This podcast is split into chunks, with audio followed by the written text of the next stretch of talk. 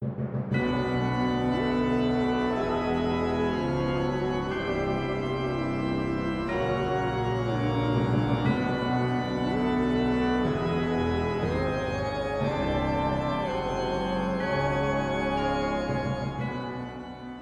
あ懺悔の時間だよ。ミッドナイトシャウト。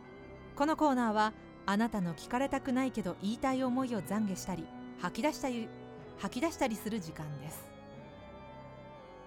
子羊ネーム豚骨ラーメン1号さん。懺悔します。天気のいい爽やかな土曜日の昼休みに事件は起こりました。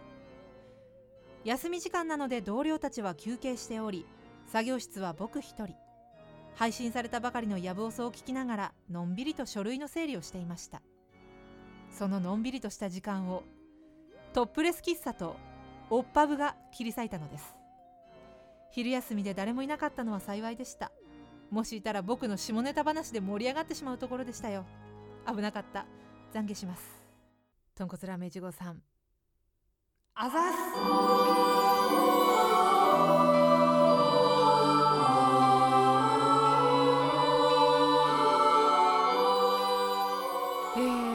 そうですね。トップレス喫茶の話。なんかね先週前回のやつもうほんとトップレス喫茶に持ってかれちゃったなっていう感じがするんですけど。えーと、送ってくれたのはやじろべえさん。ありがとうございました。ねあのアルバイトの思い出っていうことで、えー、アルバイト先の近くにできたトップレス喫茶の話を、えー、盛り込んでくれたんですけれども。豚骨ラーメン1号さんからのメール。野望そでこの手の話題は珍しいですね挑戦してます？SE で「ワーオ!」とかつけたらより一層割れたかもって言われてますが あの「ワーオ!」ってやつねわかるわかる なんかあの「ワーオ!」がちょっと昭和の香りしますね 昭和っていうか平成？うんなんか令和じゃないなあの「ワーオ!」はいやそうトップレス喫茶そして私の思い出おっぱぶ別に行ったことあるわけじゃないですからね今の時代にあるのかしらっていう。まあでも世の中には知らないことがいっぱいありますからね。特にこう女性である私はですね男性が行くようなそういうお店とかまずあのキャバクラとかクラブとかえー、っとまあそういうところにも行ったことがないんですよね。ホストクラブもありません。一回ホストクラブ行ってみたいようなでも私男の人に囲まれるの苦手なんですよね。男の人がいるところって苦手で。だからあんまホストクラブも行きたくないかもしれないな。でもトップレス喫茶は行ってみたい。どんな感じなのか。そう別にあの女性のおっぱいを見たいわけではなくてなんかこうどういう気持ちになるのかなと思いまして、えー、行ってみたいな。あるのかな。でもそういうお店があるところって得てしてなんかちょっと女性一人で行くには危ないところっぽそうなので。うん。でも夫と2人で行くのも変な話ですからねそういうところに。一緒に行ってくれる女友達を探すか。徳田1号さん懺悔メッセージありがとうございました。でもう一件ねとんこつラーメン1号さんあのメッセージテーマ、えー、設けていないにもかかわらずいただきましてありがとうございます。ツイッターを見ましたが薬剤性鼻炎になっているの？成分にリドカインが含まれる点鼻なら依存になっている可能性が大と考えられます。リドカインを含まない点鼻薬と抗アレルギー内服薬の併用がいいと思われます。受診も視野に入れてくださいとくれてくださっています。ありがとうございます。まずツイッターから説明しましょうね。私がツイッターで先日えー、鼻炎から来る鼻づまりを解消する薬で薬剤鼻炎になるっていうループから抜け出したいとつぶやいていたんです。実際ねあの薬剤性鼻炎っていうのがあるらしくって本当に。その薬によって逆に鼻炎になっちゃうっていう。鼻炎の薬で鼻炎になるっていうこう謎のあれなんですけど。で私ちょっと調べてみました私の持っている点鼻薬。リドカインはね入ってなかったです。入ってはなかったんですけどただ前にね点鼻薬についてネットで調べたことがあってそこにね書いてあった。あんまりあの結構強いやつでそのお医者さん自身も使われる方とその処方される方とされない方といらっしゃってであの処方されない方の理由としては薬剤鼻炎になることがあるから薬剤性の鼻炎になることがあるからみたいな結構強い薬だからっていうことが書いてあったと思います。なんでねあの点鼻薬って鼻にプシュってするやつなんですけど結構癖になるって言うじゃないですか。だから私も気をつけないといけないなと思っていてまあ本来ならやっぱ豚骨ラーメン1号さんが言ってくださってるように受診するのが一番いいと思います。病院に行くのが一番いいと思うんで私もちょっとあの時間がある時にまた病院に行こうかなと。ほんとねなんでだろう。こんな結婚して東京来る前まではねそんなにね鼻炎がひどいとかいうことはあま花粉症とかそういう季節性のものでほんとひどい時期はひどくてあのゴミ箱をティッシュ鼻紙でいっぱいにしてしまってですね。で自分の席の近くのゴミ箱は自分であのゴミを最後捨てて大きなゴミ箱にまとめて捨てて帰るっていう決まりがあったんですけど、えー、それを怠ったがためにですね私の鼻紙がいっぱい入ったゴミ箱をですね、まあ、あのとある上司が私が帰った後で蹴飛ばしてしまって そのゴミ箱をぶちまけてあの拾わなきゃいけなくなったと。それで注意をされたことがあります。本当に怒ってたんでしょうね。いつもだったらすごいあの怒る時ははっきりとまっすぐこちらを見て言ってくるタイプの方なんですけどその時ばかりは目も合わせてくれなくて もうなんか目も合わせずに「ちょっとさチーマンさんゴミさちゃんと捨てて帰ってくれない？俺昨日蹴飛ばしちゃって大変だったんだよ」ってすごいあの怒られたっていう 思い出があります。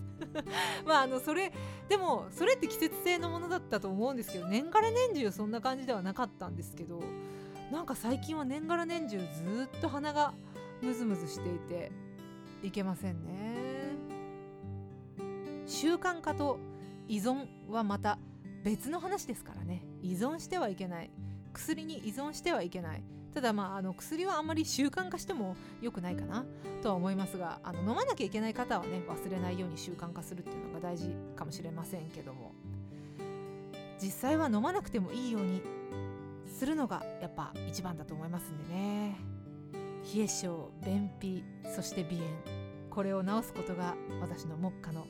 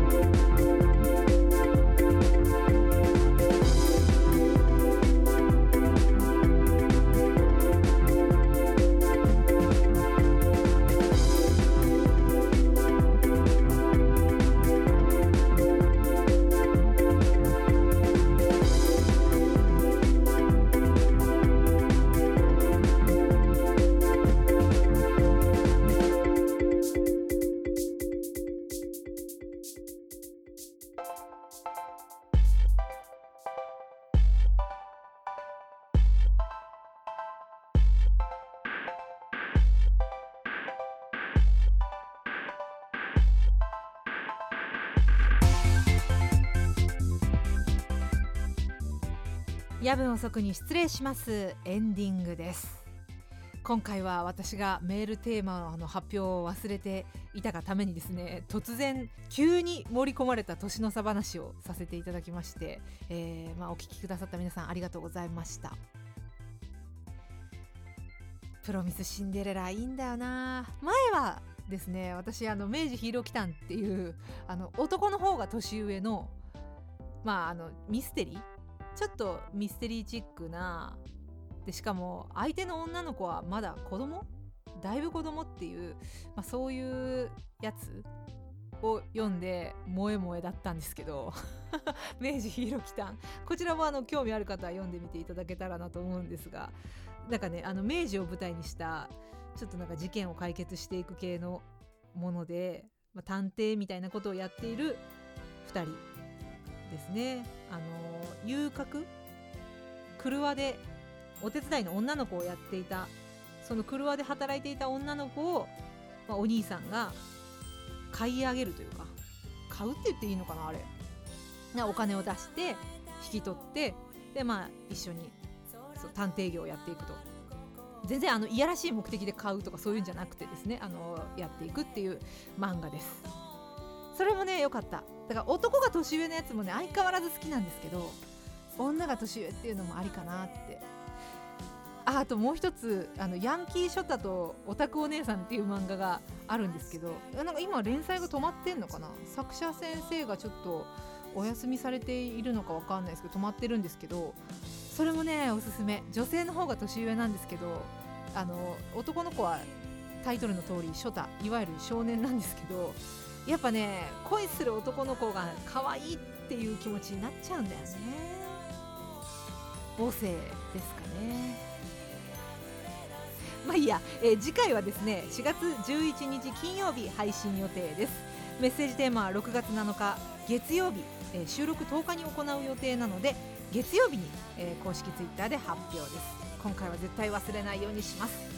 メールは yabun.osoku.gmail.com やぶん遅く .gmail.com まで、え、ツイッターはアットマーク yabuoso アットマークやぶおそです。ハッシュタグやぶおそもぜひつぶやいてください。エンディングにお届けしているのは普段着コーポレーション。愛は皆底です。Spotify、Apple Music などでフルで聴けますのでぜひ普段着コーポレーションで検索してみてください。それではそろそろお時間です。どうぞごゆっくり。おやすみなさい。